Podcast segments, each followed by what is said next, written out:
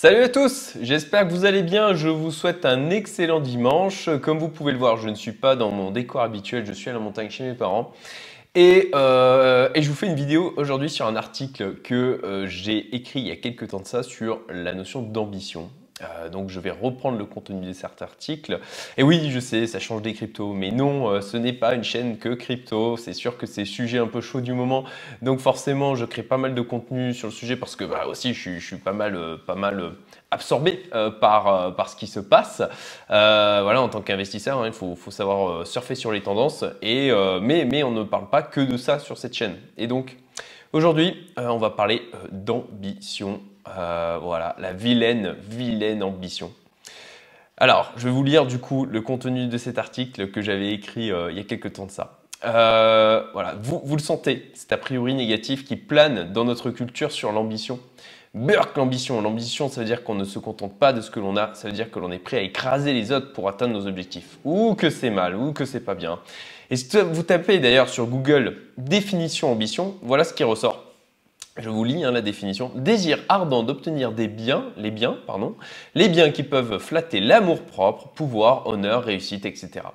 Il faut avouer euh, que ça donne pas très envie de dire qu'on est ambitieux.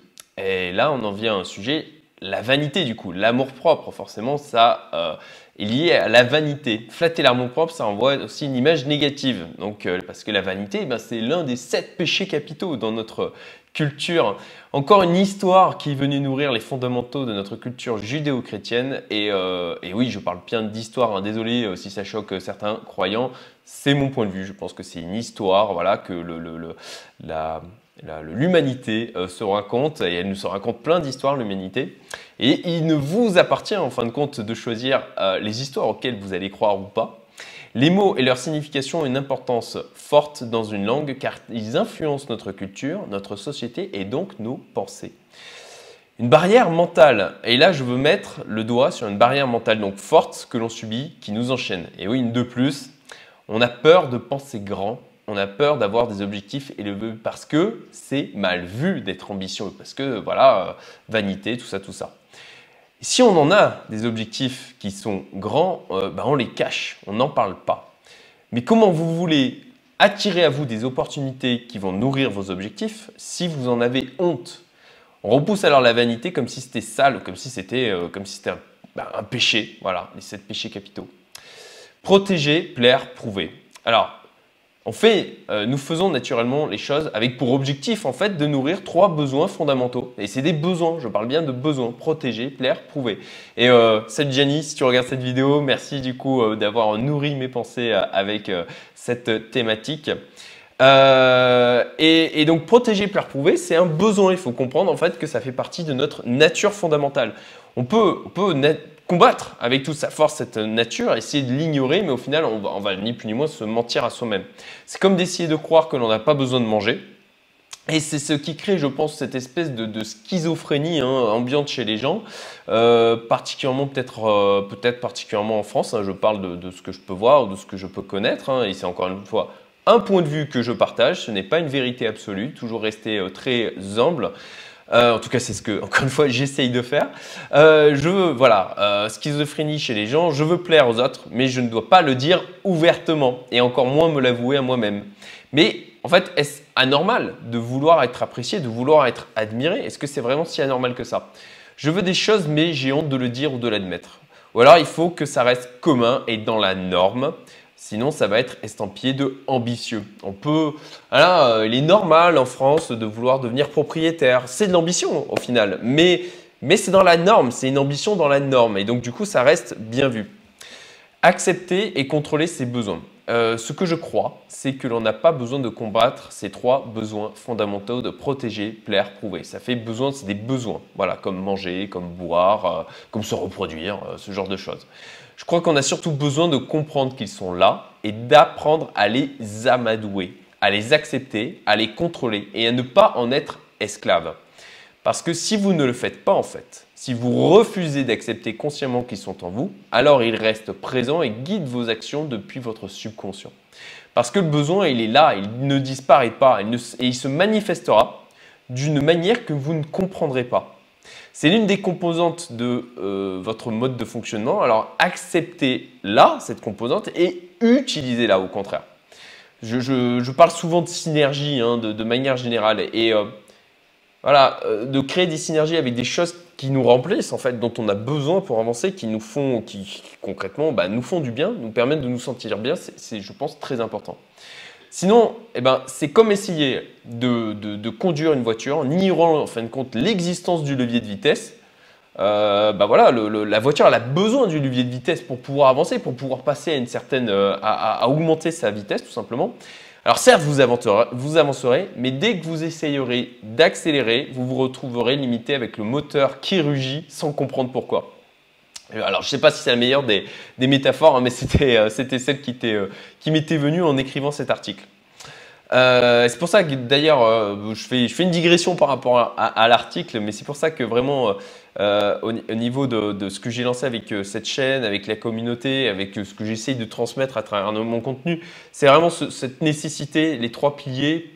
Alors, je m'adresse plutôt à un public entrepreneur d'une manière générale, ou en tout cas, pas forcément entrepreneur dans dans les faits, mais entrepreneur dans l'âme hein, aussi, euh, parce qu'on peut, on peut être salarié, avoir une âme d'entrepreneur, tout à fait.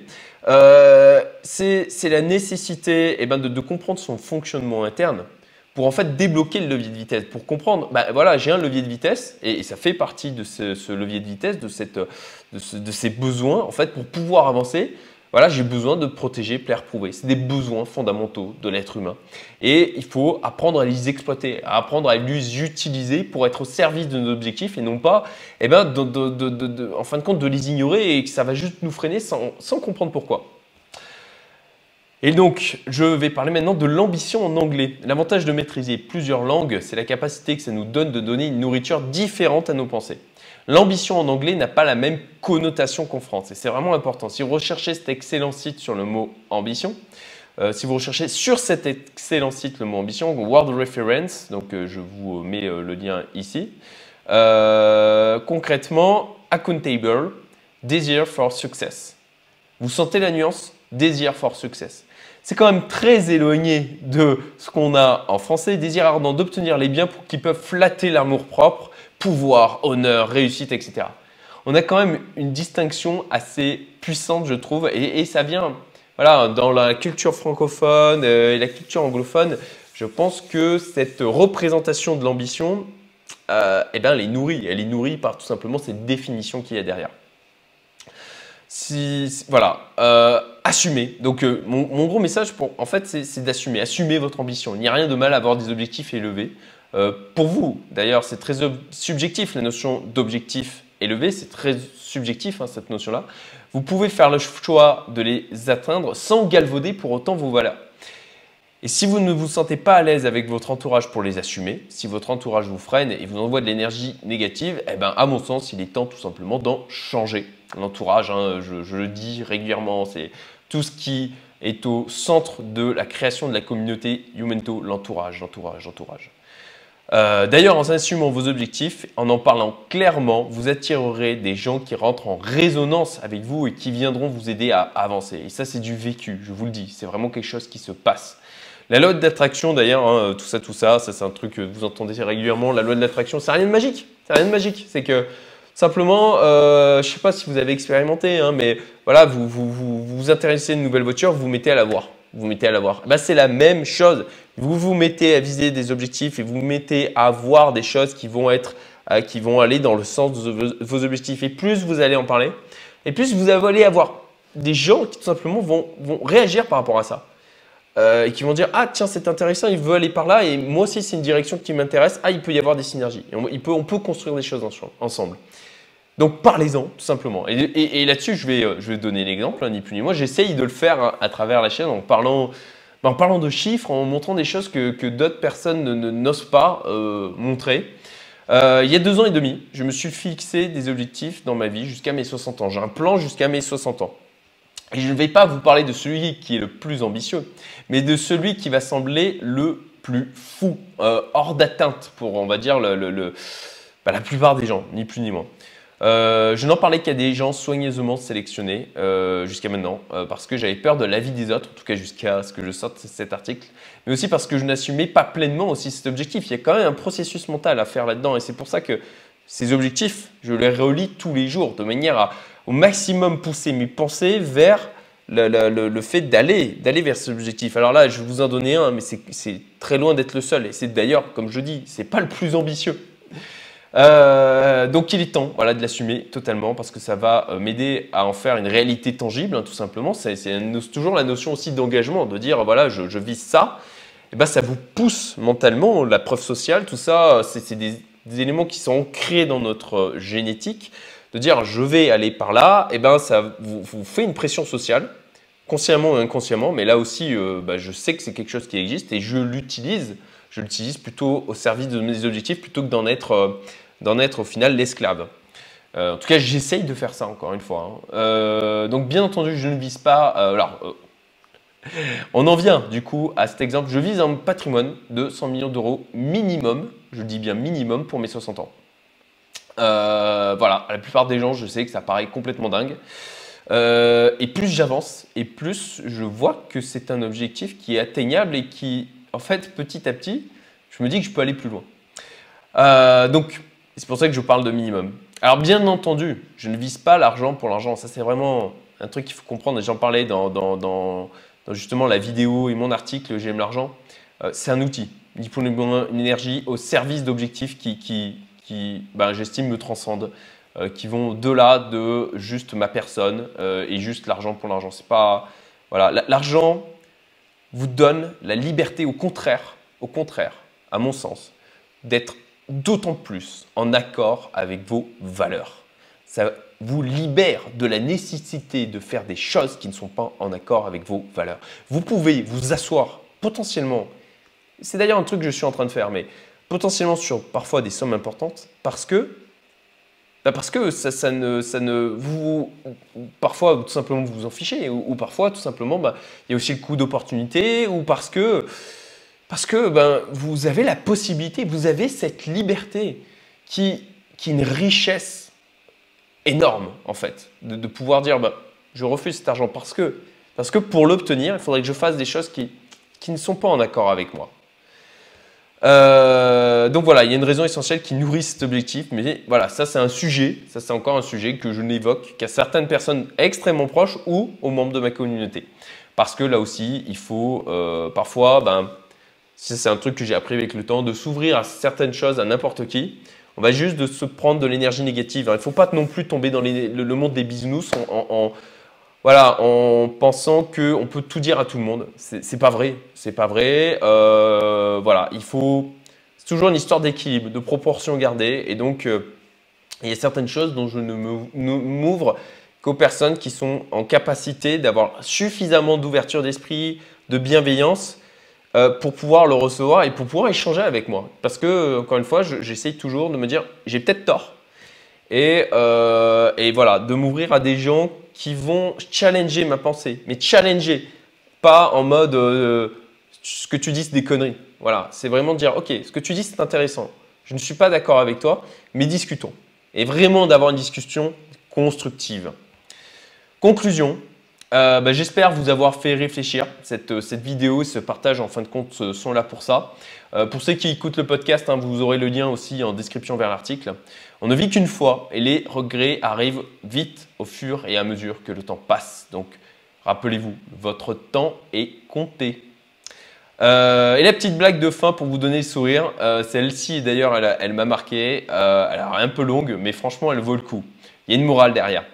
Aux États-Unis, un gars postule pour un poste de balayeur chez Microsoft. Le directeur des ressources humaines, DRH, le convoque pour un entretien. Puis lui fait passer un test avec un balai tout neuf. Le test est concluant, il lui dit Vous êtes engagé. Donnez-moi votre adresse email et je vous enverrai le formulaire rempli ainsi que la date et l'heure auquel vous devrez vous présenter pour commencer votre travail. Le demandeur d'emploi, bien embêté, répond qu'il ne possède pas d'ordinateur et donc pas d'adresse email. Le DRH lui dit alors qu'il est désolé, mais que dans une société telle que Microsoft, s'il n'a pas d'adresse email, cela signifie virtuellement qu'il n'existe pas. Et puisqu'il n'existe pas, il ne peut avoir le job. L'homme ressort désespéré sans, avoir, sans savoir que faire avec seulement 10 dollars en poche. Il décide d'aller au supermarché et d'acheter quelques fruits avec ses derniers dollars. Ses fruits achetés, il s'en retourne à pied chez lui quand un passant l'interpelle et lui dit Oh, je vois que vous avez de splendides fruits. Je suis très pressé. Est-ce que vous me les vendriez pour 20 dollars? L'homme, trop content de cette proposition, accepte immédiatement. Mais cela lui donne une idée et il retourne au supermarché et achète cette fois-ci pour 20 dollars de fruits. Et il fait ensuite du porte-à-porte pour vendre ses fruits au kilo et, en moins de deux heures, réussit encore à doubler son capital. Il répète l'opération encore deux fois dans la même journée, doublant systématiquement son capital de départ, et revient chez lui en fin de journée, non plus avec ses 10 dollars initiaux, mais avec 160 dollars maintenant. Alors, il réalise qu'il pourrait vivre de cette manière. Tous les jours, il part de chez lui un peu plus tôt et revient un peu plus tard. Ainsi, il gagne quelques centaines de dollars chaque jour. Peu de temps après, pour se simplifier la tâche, il achète une charrette, puis un camion. Je bois un peu. Quelque temps après, il est obligé d'embaucher et se retrouve avec une petite flottille de véhicules de livraison. Cinq ans passent, l'homme est maintenant propriétaire d'un des plus grands réseaux de distribution alimentaire des États-Unis. Il pense alors au futur de sa famille et décide de prendre une assurance vie. Pas le meilleur déplacement, mais passons. Il appelle un assureur, choisit un plan d'assurance et quand la conversation prend fin, l'assureur lui demande son adresse email pour lui envoyer la proposition. L'homme lui dit alors qu'il n'a pas d'ordinateur. Toujours pas, et donc pas d'adresse email. Curieux, lui dit l'assureur, vous n'avez pas d'email et vous êtes arrivé à construire cet empire. Imaginez où vous en seriez si vous aviez un email. L'homme réfléchit quelques instants et répond Je serai balayeur chez Microsoft. Voilà, je vous souhaite un excellent dimanche. À bientôt. Salut.